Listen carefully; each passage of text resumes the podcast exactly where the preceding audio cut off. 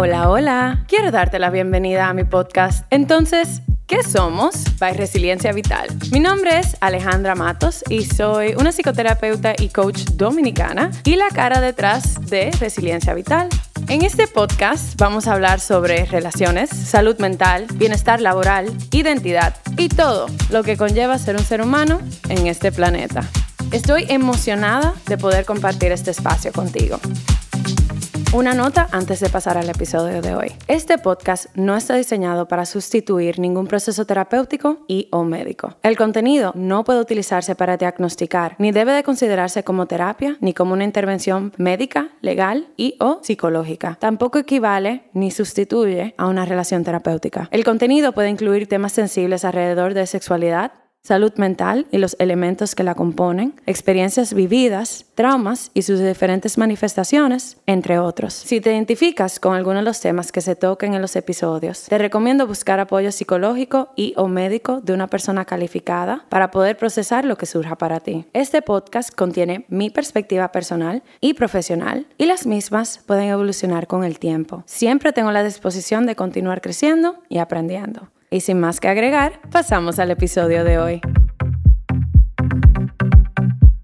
Hola, hola comunidad. Gracias por acompañarme en el nuevo episodio de hoy. Lamento tanto el haber estado desaparecida por aquí. La verdad es que ha sido un momento en mi vida con muchos movimientos, incluyendo que estuve de viaje por tres semanas en Europa y cuando me regresé tuve que ponerme al día me surgieron nuevas ideas, he estado rediseñando muchos aspectos de mi vida personal y profesional. Así que por eso me estuve un poquito distanciada, pero ustedes me hicieron tanta falta, así que estoy tan feliz de poder compartir esta plataforma con ustedes nuevamente. Así que lo que yo quería hablarles en el día de hoy fue precisamente de ese viaje que yo hice por Europa. La realidad es que yo hice este viaje de tres semanas con mi pareja. Era el primer viaje que hacíamos con tanta duración. Habíamos hecho un viaje anteriormente eh, fuera del país, pero esta fue la primera vez que íbamos a durar tanto tiempo eh, en, la, en compañía eh, del uno y del otro. Y la realidad es que muchas personas me avisaron antes de este viaje que hacer un viaje de este estilo, de esta duración, iba a poner mucha presión en nuestra relación. Y la verdad es que tuvieron mucha razón, tuvieron demasiada razón. Nadie me preparó para lo que yo iba a tener que aprender y enfrentar en estas tres semanas donde yo estaba 24/7 con mi pareja. Y cuando mi pareja, o sea, y con mi pareja estando 24/7 conmigo, ¿eh? que también es, es tremendo trabajito ese. Y antes de nosotros tomar como ese paso ya de, de montarnos en el avión, de realmente tomar el viaje o realizar el viaje, la verdad es que nosotros teníamos muchos nervios al respecto. La realidad es que teníamos muchas dudas y no sabíamos cómo es que íbamos a lograr que dos personalidades tan fuertes como las nuestras, dos opiniones tan fuertes como las nuestras, iban a estar en armonía durante todos esos días. Y la realidad es que después de esta experiencia llegamos a aprender tanto sobre nuestras personas y sobre nuestra relación. Yo creo que nuestra relación tuvo un, 180 grados después de ese tiempo, porque, wow, cuántas discusiones, cuántas opiniones encontradas, cuántas diferencias, cuántas yo no sabía esto de ti y cuántas, mira, tenemos que solucionar esto porque todavía nos quedan muchos días de esta experiencia, así que o lo resolvemos o lo resolvemos. Y la verdad que fue un tiempo de tanto aprendizaje para, para nuestras vidas y para nuestra relación. Así que yo quería compartirles en el día de hoy algunos de los aprendizajes que tuvimos y algunas cosas que yo no tengo la respuesta perfecta todavía, pero lo quiero explorar con ustedes en este episodio. Y a lo mejor les resulten de ayuda si viajan con su pareja, si conviven con su pareja o si simplemente están aprendiendo a conocer a otra persona, a conocerse a su propia persona. A lo mejor les, les resulte de ayuda. Así que vamos con los temas de hoy. Los primero es que las vacaciones no significan lo mismo para todas las personas. Oh, wow, esto es algo sumamente importante. Cada persona tiene su definición de lo que es una vacación, de lo que son las vacaciones. Para algunas personas es explorar, para otras personas es descansar, para otras personas es paz, para otras personas es adrenalina, para algunas personas conlleva reconectar con intereses que ya tienen, para otras personas significa que quieren desarrollar nuevos intereses, para unas personas es exploración gastronómica y para mí la exploración gastronómica se ve de una forma, para ti se ve de otra, etcétera, etcétera. Así que es muy importante antes de salir de viaje o hasta simplemente en el día a día, conocer qué significa el vacacionar para ti y para tu pareja. Y que durante el viaje tomen momentos para realmente entenderse, o sea, desde antes empezar a hablar, mira, esto es lo que yo espero de mis vacaciones, así es como a mí me gusta manejarme, así es que me gusta manejar mi tiempo, así es que yo descanso, así es que yo conecto. Y poder tener esa conversación para que desde el inicio podamos prevenir incomodidades, encontronazos, choques, o sea, como lo quieran llamar, por el hecho de que nos pongamos en situaciones eh, innecesarias o cuando nuestras expectativas o estándares de vacacionar choquen, porque realmente van a chocar, no vamos a ser 100% iguales a lo que nuestra pareja desea, ni nuestra pareja va a ser 100% iguales a lo que nuestra persona desea, o sea, cada quien va a tener expectativas distintas. Y es importante el poder comunicarse con completa honestidad sobre qué se desea. Puede empezar a hablar de, mira, así es como yo veo el descanso, mira, así es como yo manejo. Eh, en esto es que a mí me gusta invertir dinero, en esto no me llama tanto la atención. Mira, en los tours, me gustan tours guiados, como me gusta ir, caminar eh, sin que nadie me diga nada eh, en los espacios. Me gustan los museos, me gustan más las actividades al aire libre, quiero probar cosas nuevas, cómo se ven esas cosas nuevas, etcétera, etcétera.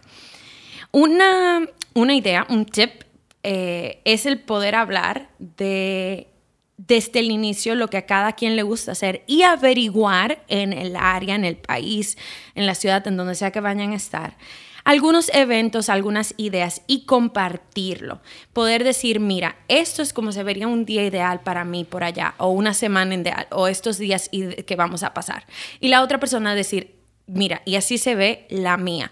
No tiene que ser algo súper estructurado, súper detallado, pero que le pinte una idea a la otra persona sobre cómo eso se ve.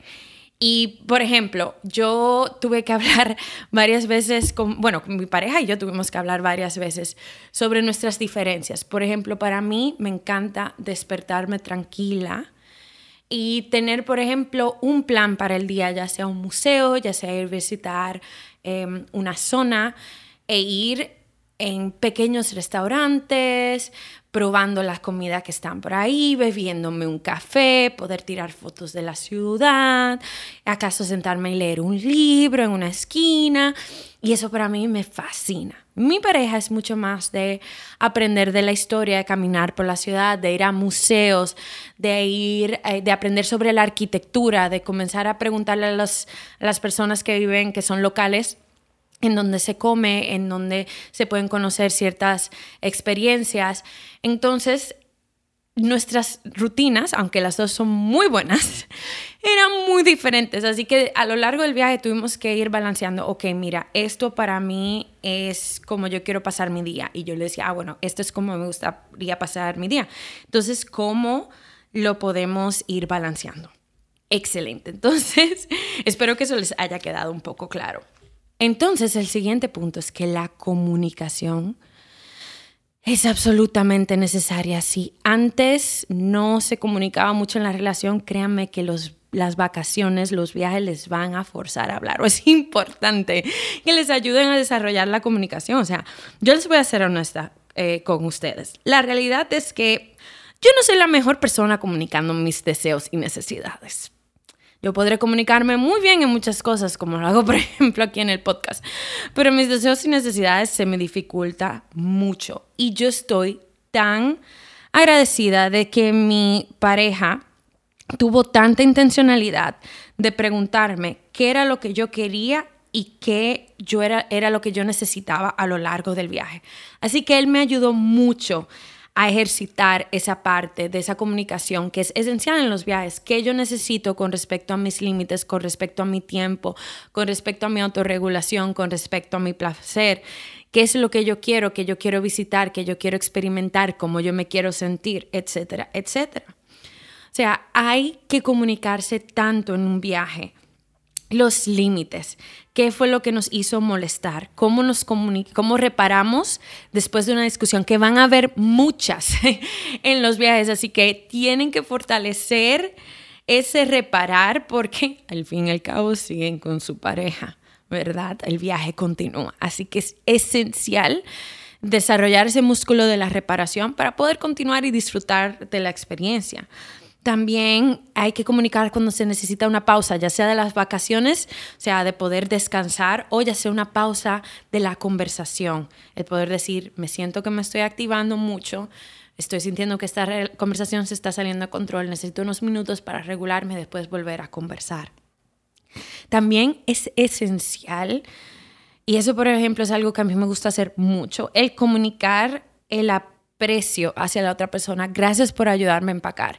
Gracias por tomar la iniciativa. Gracias por ayudarme a mover la maleta. Gracias por cocinar. Gracias por ayudarme a recoger. O sea, todas las cosas hasta pequeñas o entre comillas insignificantes o del día a día, para mí son importantes el agradecerla porque aun cuando las vacaciones están llenas de momentos muy lindos, muy mágicos, llenas de emoción, llenas de adrenalina, llenas de romance, que son muy, muy buenos, también están constituidas de momentos ordinarios donde la persona o nuestra propia persona intentó cuidar, intentó proteger, intentó priorizar, intentó em, alegrar, intentó complacer, o sea, cosas tan hermosas que son importantes, sumamente importantes, el poder señalarlas y apreciarlas.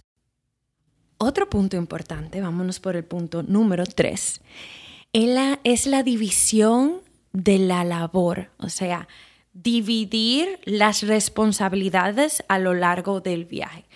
Y aquí va a conllevar mucha creatividad. No siempre va a poder valerse de un 50%, de yo me, encargo de esto y tú te encargas de aquello, porque esto es algo que hay que mantener una comunicación constante a lo largo del viaje, porque a veces una de las partes va a tener más energía, menos energía.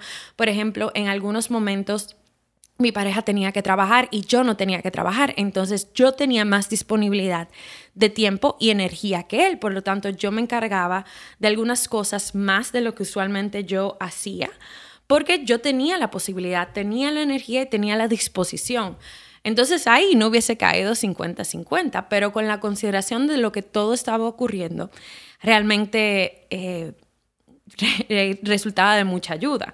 Entonces, ¿Qué va a conllevar? Poder organizar las responsabilidades en base a las fortalezas de cada quien, la disponibilidad y energía, como le acabo de, mencionar, y poder mantener una comunicación consistentemente cómo nos vamos sintiendo. Les voy a enseñar, les voy a explicar una idea. Mi pareja es excelente a prestarle atención a los detalles. Yo no. Realmente, por más programada que yo estoy, por más eh, organizada que yo intento ser, a mí se me escapan los pequeños detalles.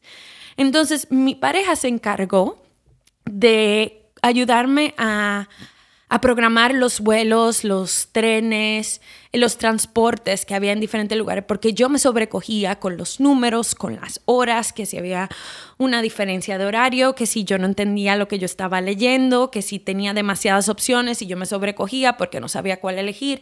Mi pareja es excelente, pudiendo ver todos los detalles, poder tomar decisiones y poder crear un camino de A, B, C, D eficiente. Por lo tanto, esa fue sus responsabilidades a lo largo del viaje, el realmente ayudarme a mí a poder estar pendiente de esas cosas. Yo tengo una capacidad de cuidar muy grande. A mí me encanta prestar atención a los cuidados de las otras personas, que las personas se sientan bien, a que las personas se vean, se sientan cómodas, se sientan apreciadas. Entonces yo me encargaba de, ok, si hay que tomarse algún medicamento, hay que estar pendiente, dependiendo de cómo nos vayamos sintiendo, de cuál va a ser nuestra alimentación, cómo podemos asegurarnos que comamos todas nuestras comidas, porque eso es una debilidad mía de mi pareja, se nos olvida comer entre la adrenalina y el movimiento y todo. Entonces mi meta era asegurarnos que comiéramos bien y que nuestra nutrición fuese balanceada, el poder buscar opciones en el área de restaurantes a cuales ir. Eh, y poder también encargarnos de, ok, hacer un chequeo constante cómo nos vamos sintiendo, necesitamos algo, eh, ok, mira, nos queda X cantidad de tiempo, cómo lo queremos invertir, como que realmente hacer ese chequeo y proveer ese cuidado, esas son de mis fortalezas. Entonces, ahí más o menos van viendo cómo se van dividiendo eh, las cosas. Yo también me encargaba de ir anotando eh, todos los gastos que íbamos haciendo, porque yo puedo mantener más atención a eso que mi pareja, les le cuesta un poquito más. Entonces yo iba anotando, ok, mire, vamos dividiendo esto en una app que tenemos compartida, entonces ahí se van dividiendo los gastos y podíamos mantener ese balance de que las inversiones pudiesen ser eh, equitativas. Entonces eso es un ejemplo, ¿verdad? De cómo ir dividiendo labores, pero lo más importante es comunicar sobre las mismas para que nadie tenga una expectativa que no se comunique. Y número dos, el irlas adaptando. No lo, lo que funciona al inicio del viaje no necesariamente funciona al final del mismo. Así que poder tener esa conciencia es sumamente importante. Ahora vamos al punto número cuatro, que fue un punto tan importante en este viaje. Déjenme explicarle que este fue un viaje donde no se tenía absolutamente nada planificado. O sea, literalmente llegamos, aterrizamos en Madrid y, no teníamos dónde íbamos a dormir. O sea, sabíamos que íbamos a aterrizar en Madrid, sabía que de alguna forma teníamos que llegar a Sevilla para visitar a una amiga de mi pareja, sabíamos que teníamos una boda en Francia en una, en una fecha específica y luego yo sabía que yo tenía que de alguna forma regresarme a Madrid porque mi vuelo de regreso a República Dominicana salía de Madrid. Eso era todo lo planificado. O sea, llegamos y no había nada planificado. Y la realidad es que ni a mi pareja ni a mí nos terminó convenciendo esa estrategia, porque él es más de, entre comillas, fluir, yo soy más, entre comillas, de planificar y hubo un choque muy grande de poder eh, balancear ambas eh, perspectivas. Y les voy a explicar por qué yo utilizo el entre comillas entre el planificar y el fluir. Y es que durante este viaje yo me di cuenta que hay muchas formas de fluir y hay muchas formas de planificar o prestar como atención a los detalles. Por ejemplo, yo me gusta planificar en el hecho de que me gusta tener el sitio en donde voy a dormir, ¿verdad? No que aterrizo en un país sin saber a dónde dirigirme. Me gusta tener más o menos una idea de cómo me puedo llegar de un espacio a otro. Y si hay cosas importantes como, por ejemplo, el Airbnb que había que tener o el hotel donde íbamos a quedarnos para lo de la boda y el los transportes, el vuelo que obviamente íbamos a tener que tomar a la, boda, en dónde lo tomábamos, cuánto nos iba a costar y poder tener esas grandes eh, decisiones ya tomadas, yo me encanta eso de organizar. Pero en el día a día, yo soy muy de fluir. Yo me despierto a la hora que siento que me necesite despertar. Tengo ya más o menos una idea de cómo los museos funcionan y sus horarios y digo, bueno, voy a ir caminando y viendo cómo me voy sintiendo y si un día tengo más energía, pues intento hacer más cosas. Ya tengo unas ideas de lo que puedo ver en el país o en la ciudad, mejor dicho, y bueno, pues voy poquito a poquito irme moviendo y, fluyendo. Y me encanta ir viendo en dónde voy comiendo, me encanta meterme por callecitas y como que no tengo grandes expectativas del día.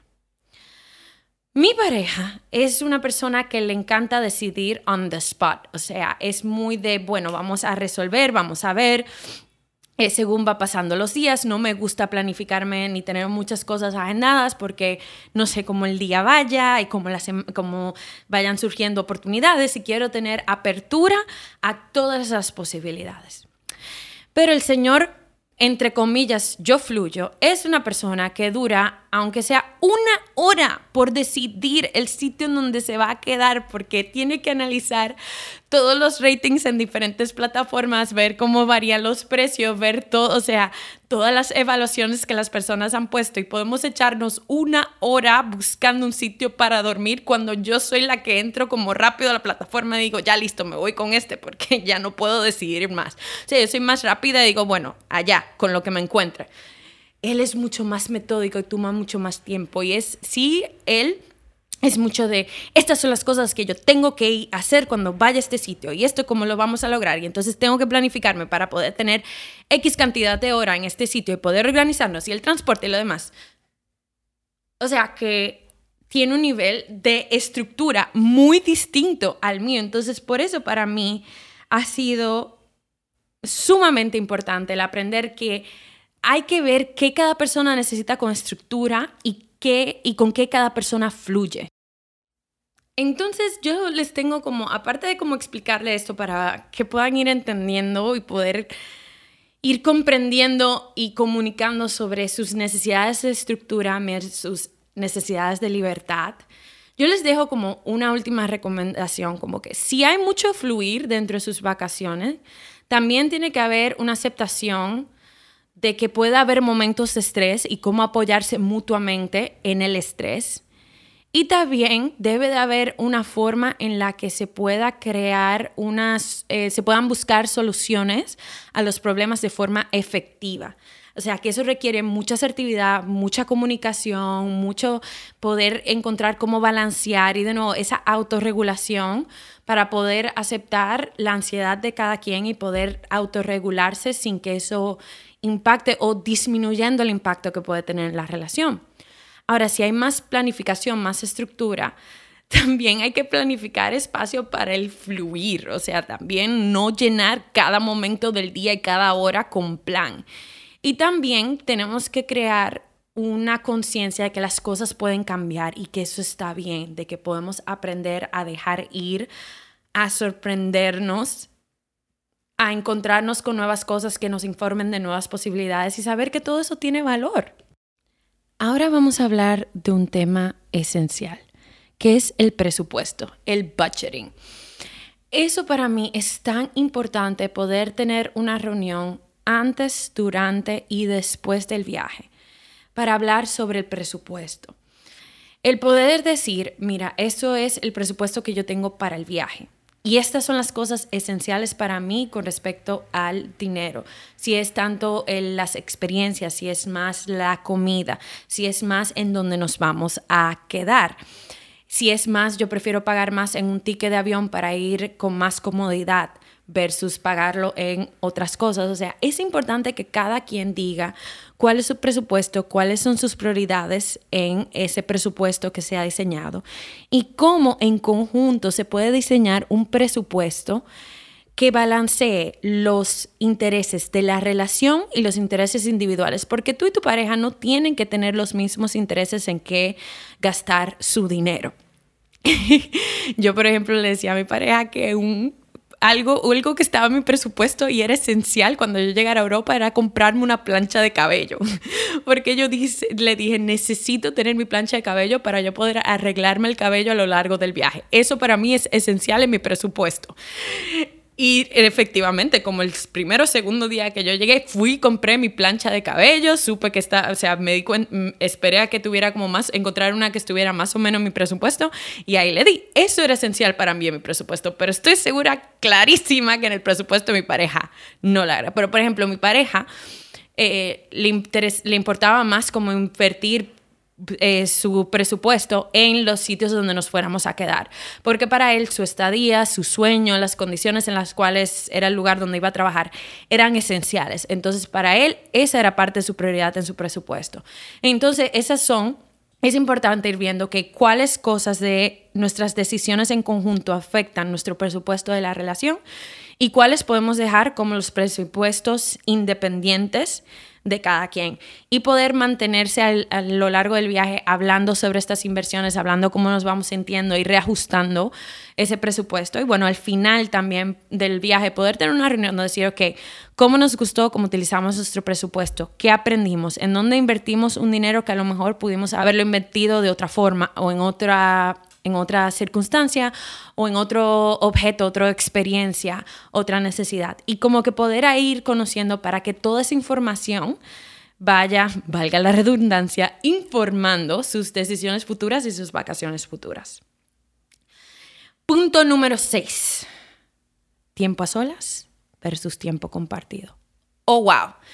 Sobre todo en un viaje de tres semanas como el que mi pareja y yo tuvimos, era esencial poder balancear el tiempo a solas con el tiempo compartido. Nos, o sea, en esas vacaciones pasamos mucho tiempo compartido, más del que yo estaba acostumbrada. Y bueno, en nuestra relación no solemos compartir tanto tiempo corrido.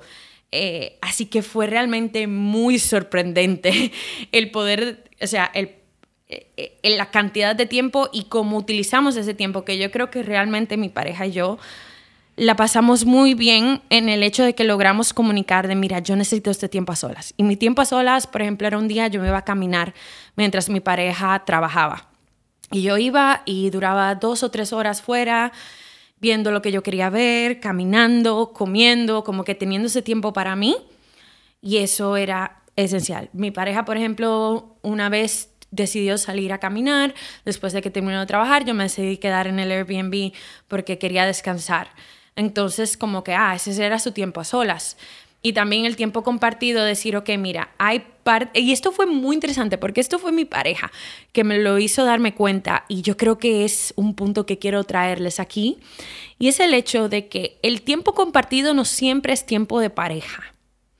Y déjenme explicarles a qué yo me refiero. Por ejemplo, el tiempo compartido puede ser que los dos, esté, o sea, que estemos en la casa mientras tú trabajas y, por ejemplo, yo estoy cocinando algo, o mientras tú estás lavando y yo estoy organizando la habitación. Y estamos compartiendo el espacio, compartiendo el tiempo. Pero, por ejemplo, a mí me pasó una vez con mi pareja que salimos y aun cuando yo casi nunca tiendo a usar el celular cuando estoy con mi pareja porque simplemente me gusta estar en el momento, tenía varios días que no había podido mirarlo como que bien y estaba tomando un momento mientras estábamos en, un restaurante eh, para mirarlo. Y él me dice, mi pareja me lo comenta. Y yo le digo, bueno, pero es que no está, o sea, me comenta que estoy utilizando mi móvil, bueno, mi celular mientras estoy con él. Y le digo, y, yo le digo, bueno, pero tú sabes que yo generalmente no lo utilizo, entonces no entiendo cuál es el problema. Eh, como que quiero unos minutos con mi celular. Y él me dice, lo que pasa es que para mí estoy viendo este momento como si estuviéramos en una cita. Y yo dije, ah, perfecto. Y ahí mismo agarré el celular y lo guardé. Ese era nuestro tiempo en pareja. era un tiempo donde queríamos crear intimidad, donde queríamos crear conexión, donde estábamos no solamente, bueno, interactuando, con el ambiente, sino que en este momento estábamos interactuando el uno con el otro. Y yo creo que eso fue muy bonito. Entonces, poder hacer esa distinción entre el tiempo a solas, el tiempo compartido y poder hablar y poder encontrar espacio de entender lo que la otra persona necesita sin tomarlo como que necesariamente no nos quiere o está o, siente cansancio estar a nuestro alrededor, sino saber que el tiempo a solas es importante, poder tener ese tiempo compartido y poder identificar cuál es el tiempo de pareja, que para mí es, uff, crucial. Y por último, por último, por último, por último, el punto número siete es que hay que aprender a resolver conflictos rápida y efectivamente. A ver, no siempre todos los, los conflictos se van a resolver rápido y eso está bien. Y muchas veces no todos los conflictos van a llegar a una solución efectiva y clara y eso está bien. Ahora, durante los viajes hay que ejercitar ese músculo de intentar resolver los conflictos. Y para esto es muy importante la comunicación asertiva, el poder aclarar con la otra persona lo que está ocurriendo y poder asegurar que las partes entienden la situación y lo que cada quien está entendiendo, lo que cada quien necesita. Y poder comunicar nuestras emociones claramente responsabilizándonos de nuestros límites y nuestras necesidades. De poder decir, oye, me sentí muy triste cuando te dije que era importante para mí que llegáramos a esta hora al restaurante y no lo logramos hacer porque nos retrasamos por algo que, que querías hacer. Por ejemplo, el poder decir, mira, realmente si yo me siento muy cansada, yo voy a quedarme en el hotel para descansar un poco, para poder recuperarme energía y así poder estar presente para estas vacaciones como yo quiero. Y quiero que lo sepas eso.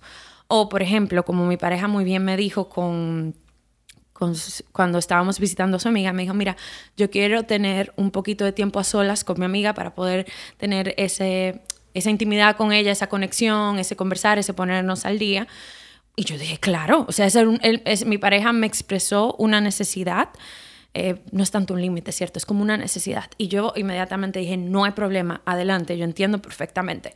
Entonces es importante como poder comunicarse todas esas cosas y cuando haya conflicto poder decir, mira, así es como yo me estoy sintiendo por esta situación y esto es lo que yo estoy necesitando.